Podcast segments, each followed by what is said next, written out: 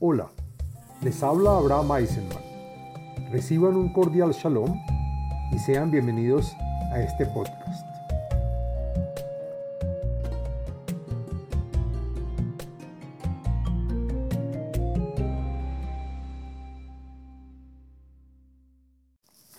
Shalom Alejem. Este podcast pertenece a la serie del tema del libro de los Salmos.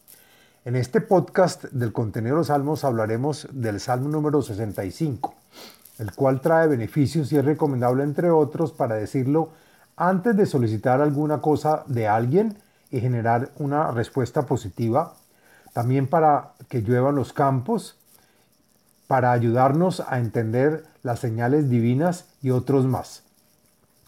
El Salmo 65 contiene 14 versos y pertenece al segundo libro de los Salmos, al día de la semana martes y al día con fecha 11 del mes.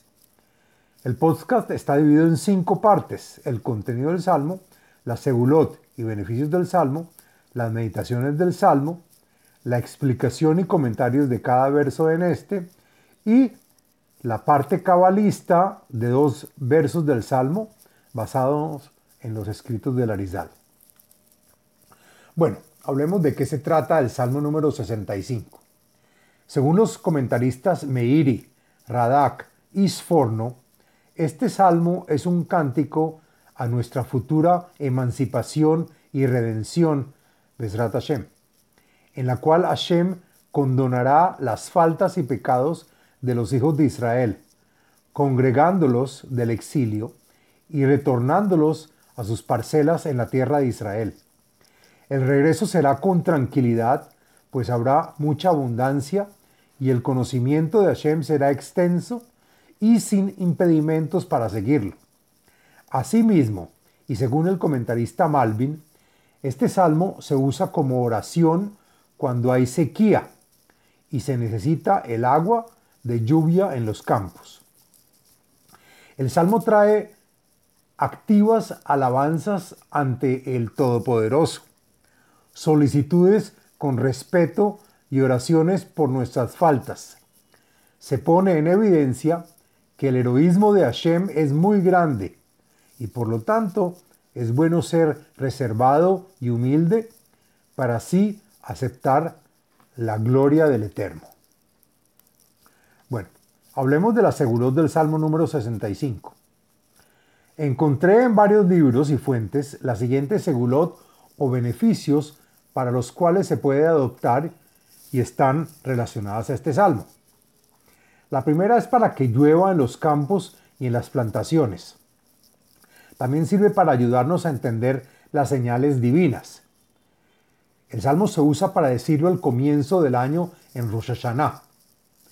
Asimismo para la protección de los ríos y sus afluentes también sirve para ayudarnos a descubrir nuestra vocación.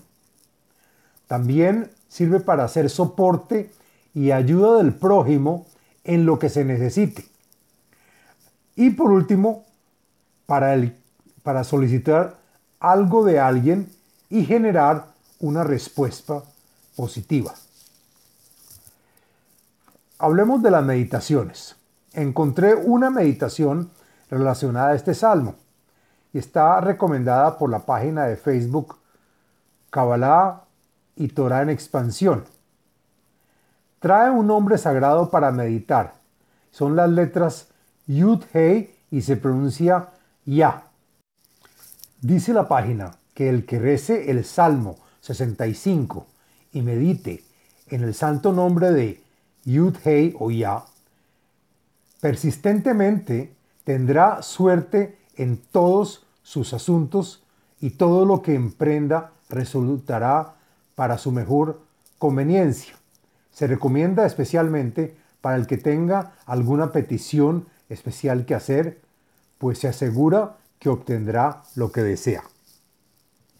Bueno, ahora hagamos la explicación del texto del Salmo número 65. Lo siguiente es la explicación del contenido y los comentarios del texto del Salmo. La Menatzeach Mismor le David Shir. El canto fue escrito para el levita director de los que tocan un instrumento y cantan en el templo sagrado. Salmo escrito por el rey David para ejecutarse con instrumentos musicales. Leja Dumia Tehilá Elohim Betzion, Uleja Yeshulam Neder. Para ti, Hashem, con expectativa, pero con respeto y reserva, la gran gloria que habrá cuando tú, Elohim, regreses a posarte sobre Zion. El comentarista Hasid de Yavetz agrega que entonces todos reconocerán tu grandeza y altura, entendiendo que no hay lo suficiente para alabar tu gran honor. Rashi comenta que es la expectativa de la gloria a sentirse de tener en nuestras manos poder vengar lo hecho por los enemigos de Sión. Y te pagaremos y cumpliremos todos nuestros juramentos y ofertas de sacrificios que el pueblo de Israel prometió hacer cuando estuvimos en el exilio. Shomea tefilá adeja, kol basar yavou. Y después de todo lo pasado en el exilio, en que las plegarias fueron veladas, según el libro de Eja, Lamentaciones, tú Hashem escuchas, recibes y aceptas toda oración que hacemos directamente frente a ti. Agrega el comentarista Radak que son plegarias hechas sin intermediarios, directas. Por lo tanto, todo ser humano llegará a ti, al templo sagrado, a verter su plegaria. Divrei abonot gavru meni. Shaenu ata tehaprem. Contar, especificar y confesar las faltas que cometimos con intención, las cuales son muchas y muy fuertes, y que han minado nuestra fuerza, y agrega Radak que por lo tanto se, ha alargado este exilio. Sin embargo, estamos seguros de que a pesar de haber sido rebeldes y cometido otras transgresiones, tú, por tu gran misericordia, las condonarás. Ashrei Tibhar utekarev ishkon hatzereja, nisbea betuf beiteja, dosh eijaleja. Y una vez perdonados por nuestras ofensas, bienaventurado sean aquellos, aquel pueblo que te bendice y se acerque a ti, que te posarás primero en los prados de tu casa y después entrarás en ella y que significa, según el comentarista Eben Ezra, tener y deleitar el, el gran placer en nuestra alma al estar en tu templo y agrega Rashi que es la santidad que irradiará en tu morada con tu, con tu presencia divina.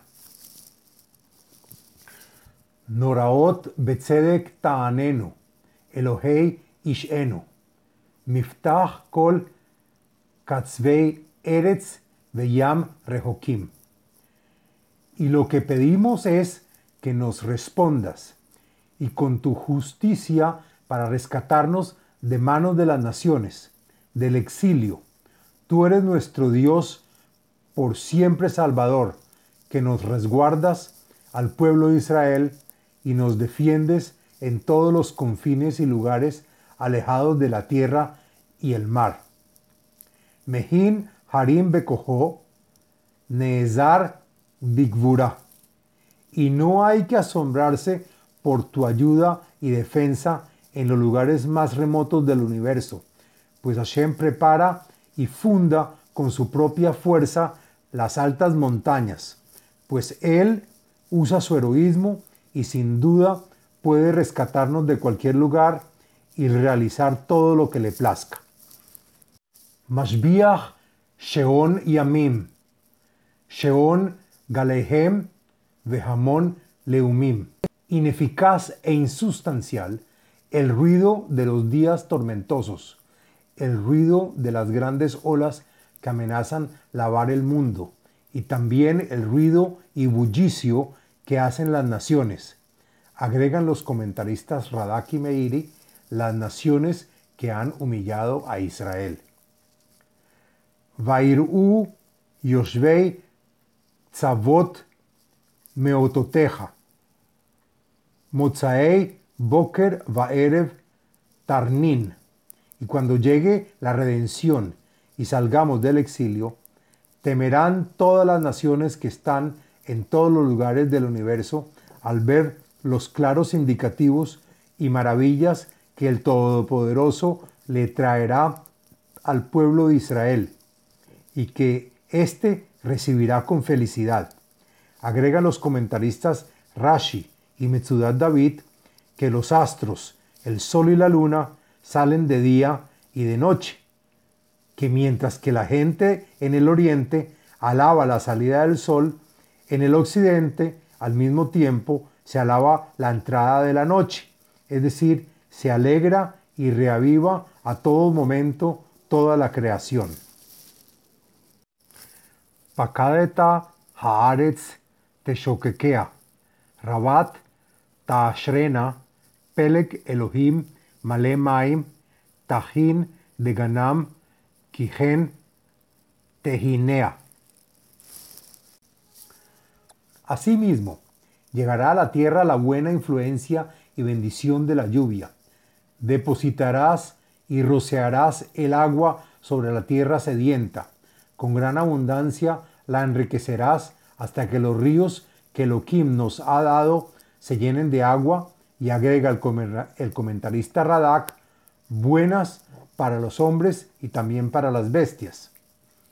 Con lluvia de bendición alistarás los granos que son consumidos por los habitantes del país, pues de esta forma preparas la tierra para una buena cosecha, y que cuando no haya lluvia, los ríos traigan el agua necesaria a los campos. Telamea Rave Nahet Gedudea. Birivivim Temogegna Tzimcha Tevarej. También los recursos de la tierra recibirán agua suficiente, tal que darán satisfacción a las muchedumbres de personas del lugar. Y agrega el comentarista Meiri que la gente no tendrá que emigrar a ningún lugar para su manutención y sustento. Y con esta lluvia quedarás protegido, pues la tierra se suavizará haciendo fácil sembrar las semillas y así bendecir el germinar de las plantas. Y tarta shnat tobateja, umagaleja ir afun dashen. Te coronaste y nos rodeaste con un año de buenas lluvias. Los comentaristas Meiri y Al-Sheikh agregan que cuando hay bendición en las lluvias, éstas abren canales de éxito y abundancia en todo. Y en todos los alrededores saldrán los aceites y grasas para nuestro provecho y placer. Irafu neot midbar, vegil gebaot tahgorna. En las laderas del desierto, donde el agua se ha secado, también se transformarán en lugares de provecho y veremos con felicidad que en sus colinas también estarán coronadas y cargadas con fruto. Lapshu Harim Hatzon, Vaamakim Yatfu Bar, Itroau Af Yashiru, y los campos se llenarán de ganado, y agrega Rashi, por los buenos y gordos pastos que ha dejado el rocío, los valles se llenarán de producto y las criaturas clamarán y cantarán de alegría por la gran abundancia.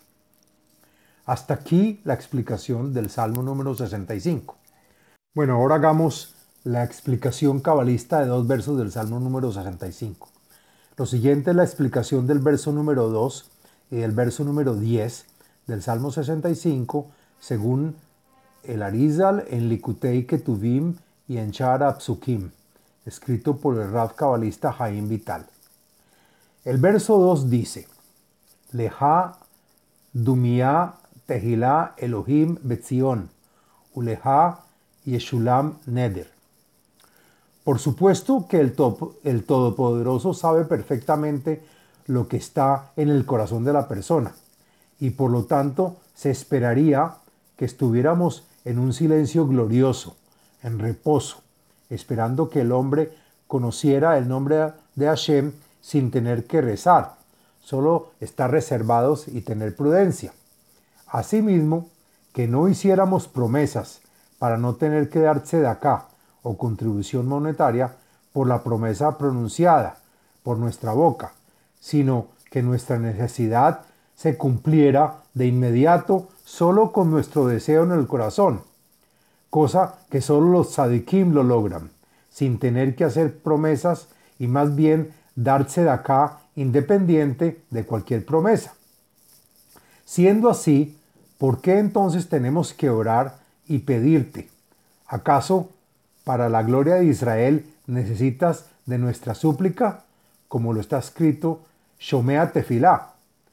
Escucho el rezo y más bien pedirle a los tzadikim que sean ellos los que recen por ti. El punto es que cuando el hombre ora, su compañero lo ve eh, y su acción entonces genera que también él lo haga. Por lo contrario, si no fuera si fuera algo del corazón, todas las personas se acercarían a ti, incluyendo las que no lo merecen. Por ejemplo, se nos acercarían los enemigos que nos apartan de nuestra meta, cosa que no deseamos. Por lo tanto, contar las faltas que cometemos es permitido y recomendable sacarlas en nuestra oración, pues salen de la boca que es Malhut o reino. Esto nos ayuda a corregir la suerte y nuestro camino.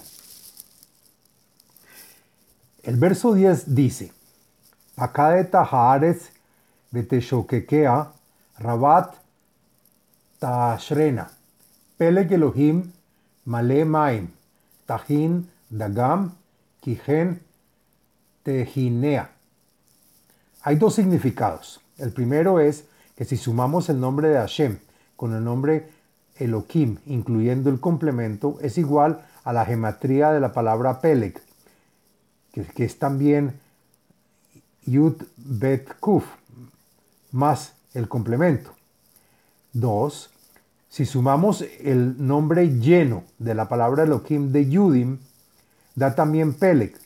Asimismo, si tomamos solo el centro o el foco, no el lleno, del, hombre, del nombre Elohim de Yudim, es decir, Peleg, lo que es la mitad o centro.